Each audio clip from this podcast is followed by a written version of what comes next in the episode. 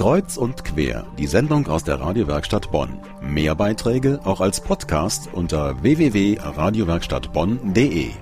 Coaches, die gibt es in vielen Bereichen. Beim Schwimmen, beim Fußball, beim Basketball. Aber Coaches helfen nicht nur Sportlern auf die Sprünge, sondern auch Führungspersonen, Berufseinsteigern und Arbeitssuchenden.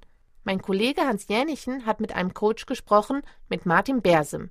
Der war diese Woche auf dem Karrieretag der Uni Bonn und gab individuelle Tipps für Bewerbungsgespräche und den Karrierestart. Herr Bersem, wir sind hier auf dem Karrieretag der Uni Bonn. Was genau bieten Sie den Studierenden an, bitte?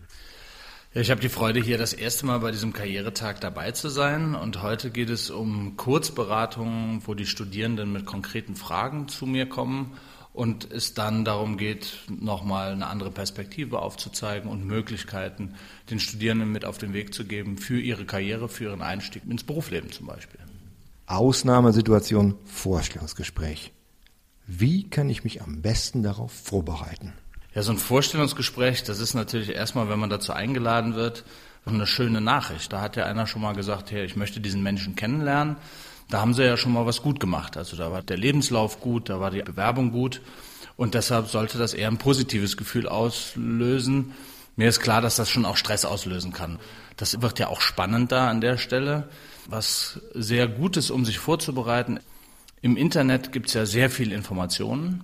Und wenn Sie da mal drauf schauen, was das Unternehmen in diesem Bereich anbietet oder darstellt, Unternehmenskultur, unsere Leitwerte, unser Leitbild, ist das eine tolle Gelegenheit, um den eigenen Lebenslauf mit diesem Leitbild zu verknüpfen. Vielleicht mal ganz kurz, was meine ich damit? Eine große deutsche äh, Unternehmung im Chemiebereich, die hat zum Beispiel drei Kernwerte, die sind mutig, neugierig und bunt. So, wenn ich das weiß als Bewerber, dann werde ich sicherlich am Anfang in so einem Gespräch mal gefragt, zeigen Sie mir doch bitte mal die konkreten Wege in Ihrem Lebenslauf auf, die einzelnen Stationen. Naja, und dann können Sie das verknüpfen. Dann können Sie sagen, mich freut besonders Ihre Kernwerte, mutig, neugierig und bunt. Und ich habe das Gefühl, in meinem Leben war ich das auch schon.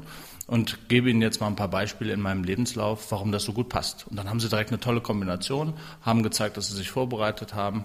Und das ist ein super Einstieg ins Gespräch. Welche drei praktischen Tipps schlagen Sie Studierenden vor, damit ein Gespräch gelingt? Also das erste würde ich sagen, auch wenn man da vielleicht so das Gefühl hat, man ist lieber ein bisschen zurückhaltender. Ich, ich bin großer Fan davon, Emotionen zu zeigen. Also Emotionen ist was, das macht uns Menschen sympathisch, das macht uns nahbar, das zeigt auch den Mensch vielleicht hinter dem sehr professionellen Lebenslauf schon. Und das wollen Unternehmen wissen. Sie wollen wissen, wer sitzt mir dann gegenüber und habe ich überhaupt Lust, mit dem zusammenzuarbeiten. Das Zweite ist, seien Sie möglichst konkret. Also in diesen Ausschreibungen steht ja auch drin, man braucht Leute, die teamfähig sind und die durchsetzungsstark oder vielleicht auch leistungsorientiert sind. Das sind erstmal nur Wörter. Und da ist das Spannende, wo waren Sie denn mal konkret teamfähig? Haben Sie mal ein ganz konkretes Beispiel aus Ihrem Leben, wo Sie im Team gearbeitet haben? Was hat da gut funktioniert, was hat weniger gut funktioniert? Wo haben Sie auch mal einen Konflikt gelöst? Was haben Sie da gelernt? Also gehen Sie vorher auch durch, was sind denn so meine Stationen gewesen? Und umso mehr konkrete Beispiele Sie liefern können, desto besser ist das schon auch für das Gespräch und es zeigt einfach, dass sie sich über sich selbst Gedanken gemacht haben und auch was Handfestes dazu zu sagen haben. Ja, das dritte ist vielleicht die, die Frage nach den Schwächen. Ja, die kommt ja ganz sicher auch in so einem Gespräch. Und jetzt findet man in jedem zweiten Ratgeber so den Hinweis, sagen Sie was Positives, also eigentlich eine Stärke, sowas wie, ich bin ungeduldig, weil ungeduldig heißt dann, naja, eigentlich bin ich ganz ergebnisorientiert und habe viel Feuer im Hintern wenn das ein guter Personaler ist, der lässt ihn das nicht durchgehen. Also ich habe damals in meiner Zeit, wo ich viel Eignungsdiagnostik gemacht habe, immer gefragt, haben Sie eine Schwäche außer Ungeduld?